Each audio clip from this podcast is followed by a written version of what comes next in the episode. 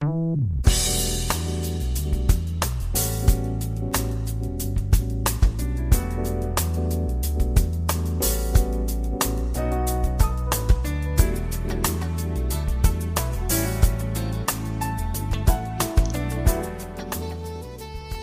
友们，大家好，欢迎来到蔡老师健康讲堂，我是你的好朋友蔡老师。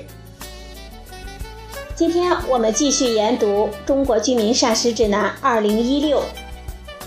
今天的主要内容是全谷物、薯类与健康的关系分析。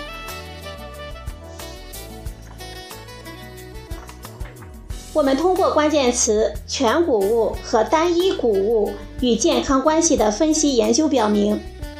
增加全谷物或谷类纤维摄入，以及用全谷物替代精致的谷物，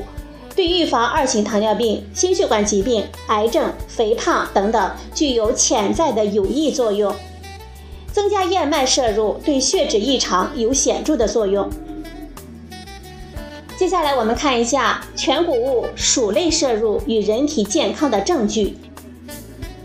全谷物可以降低二型糖尿病的发病风险，可信等级为 B 级；可以降低心血管疾病的发病风险，可信等级为 B 级；可以降低结直肠癌的发病风险，可信等级为 B 级；可以减少体重增加的风险，可信比级为 B 级。燕麦具有改善血脂异常的作用，可信等级为 B 级。薯类可以降低便秘的发生风险，可信等级为 C 级。其中，B 是很可能的证据，C 代表可能的证据。我们一一的来看一下。第一点。全谷物与健康，全谷物摄入量与二型糖尿病的发病风险。纳入三篇队列研究、三篇随机对照试验研究、一篇病例对照研究，共七篇文献的综合评价结果显示，全谷物可以降低二型糖尿病的发病风险。二零一二年，对来自欧洲、美国、亚洲的六项大型队列研究和二十一项随机对照试验进行了荟萃分析，样本量为二十八万八千三百一十九人。结果显示，与很少食用全谷物的人群相比，每天摄入四十八到八十克的全谷物，二型糖尿病的发病风险降低百分之二十六。对糖尿病高危人群进行的干预研究显示，在不考虑配方、剂量等因素的前提下，和精致谷物相比，每天给予八十五克到二百七十克的全谷物食品进行干预，空腹血糖可以降低零点九三，胰岛素、血总胆固醇水平、低密度脂蛋白胆固醇也呈下降的趋势。三项随机对照试验显示，每天给予八十五克以上的全谷物食品，十二周到六个月之后，糖耐量受损者、超重肥胖者均不同程度的出现空腹血糖和餐后血糖的降低。接下来我们看一下全谷物摄入量与心血管疾病的发生风险。纳入十二篇文献，基于十项随机对照试验的系统评价，一篇基于十项队列研究、十四项随机对照试验和五项横断面研究的系统评价，三篇基于队列研究的系统评价，五篇随机对照试验研究和两篇队列研究进行综合评价之后，结果显示。增加全谷物摄入量可以降低心血管疾病的发病风险。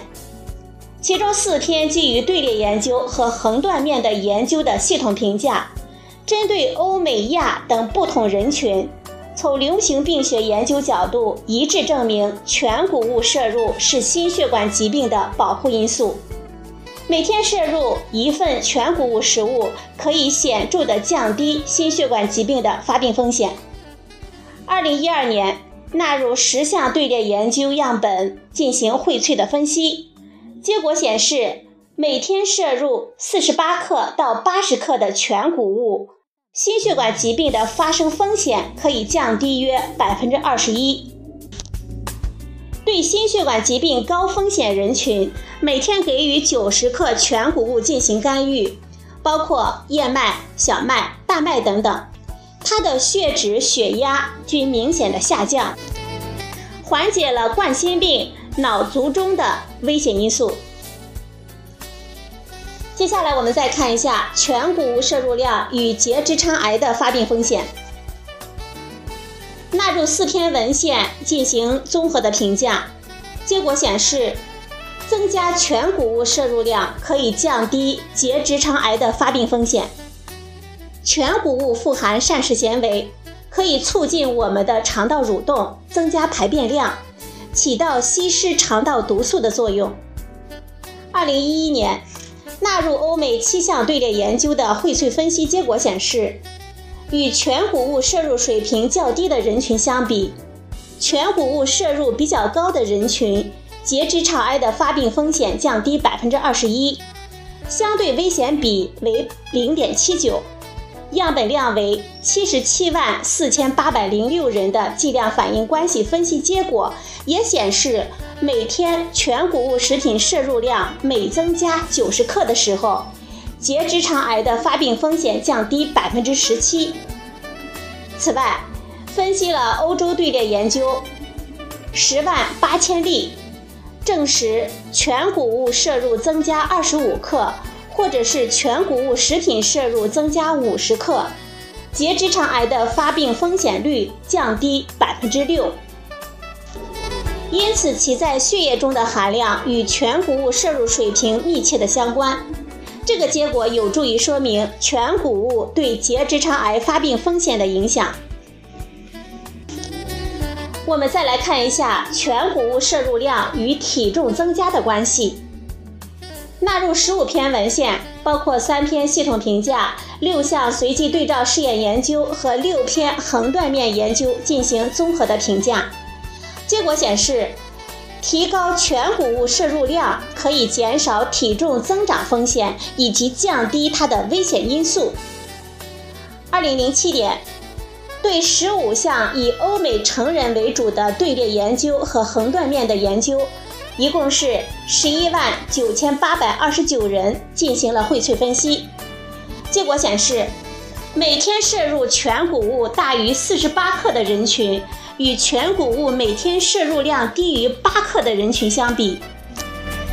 它的体质指数降低零点六三千克每平方米，腰围减少二点七厘米，腰臀比降低零点零二三。这可能与膳食纤维摄入增加、总脂肪和饱和脂肪摄入下降有关。接下来是今天的第二个方面：燕麦与健康。对各种全谷类，如小米、玉米、荞麦、燕麦，进行了单一品种和健康关系的文献查找和统计的分析。多数品种由于文章较少，无法单独统计分析。我们看一下燕麦的分析结果。独立的燕麦与健康的关系研究最多，集中研究燕麦与胆固醇、心血管疾病、肠道功能、血糖控制等等。燕麦籽粒中可溶性膳食纤维贝塔葡聚糖含量约为百分之五。燕麦摄入可以改善血脂的异常。纳入了十篇文献。包括两篇系统评价和八篇人群的研究，我们进行综合评价之后，结果显示，增加燕麦摄入量可以改善血脂的异常。二零一一年，纳入二十天随机对照研究，包括健康的人群、超重、高血脂、二型糖尿病等人群，对摄入燕麦食品对血胆固醇影响进行了综合评价。结果显示，每天膳食中摄入三克以上的贝塔葡聚糖的燕麦食品，可以降低人体低密度脂蛋白胆固醇的水平。二零一四年，纳入二十八项随机对照研究，样本量为两千五百一十九人，包括健康的人群、高血脂、二型糖尿病等人群进行了综合分析。结果显示，每天膳食中摄入含三克以上的贝塔葡聚糖的燕麦食品，约为六十克的燕麦，可以降低人体低密度胆固醇的水平，降低总胆固醇水平。二零一三年，在泰国三十岁到六十岁高血脂人群食用燕麦粥和大米粥对血脂的影响进行了交叉对照研究，结果显示，与等量的大米粥相比，每天摄入含三克贝塔葡聚糖的燕麦片约为七十克，观察对象基线的低密度脂蛋白的水平降低了百分之十，总胆固醇的水平降低了百分之五。今天的第三点是薯类与健康，纳入六项中国开展的随机对照试验进行综合的评价，结果显示，增加薯类的摄入可以降低便秘的发病风险。对中国十八岁到三十九岁产妇进行了薯类与便秘关系的随机对照试验，结果显示，与每天摄入普通饮食的对照组相比。每天进食熟的甘薯二百克左右，能够使产妇产后首次排便的时间显著的提前，降低大便的干硬、排便困难的发生率。但是油炸薯条和薯片没有此种作用，且对肥胖的影响比较大。纳入四项研究进行综合评价，结果显示。过多油炸薯片和薯条的摄入可以增加超重和肥胖的发病风险。目前研究薯类与直肠癌、胃癌、糖尿病基本无相关，综合评价为 C。但是此结论存在不一致性，还需要更多的研究的证实。我们来总结一下。全谷物可以降低二型糖尿病的发病风险，可以降低心血管疾病的发病风险，可以降低结直肠癌的发病风险，可以减少体重增加的发生风险，可信等级均为 B 级。燕麦具有改善血脂异常的作用，它的可信等级为 B 级。薯类可以降低便秘的发生风险。可信等级为 C 级。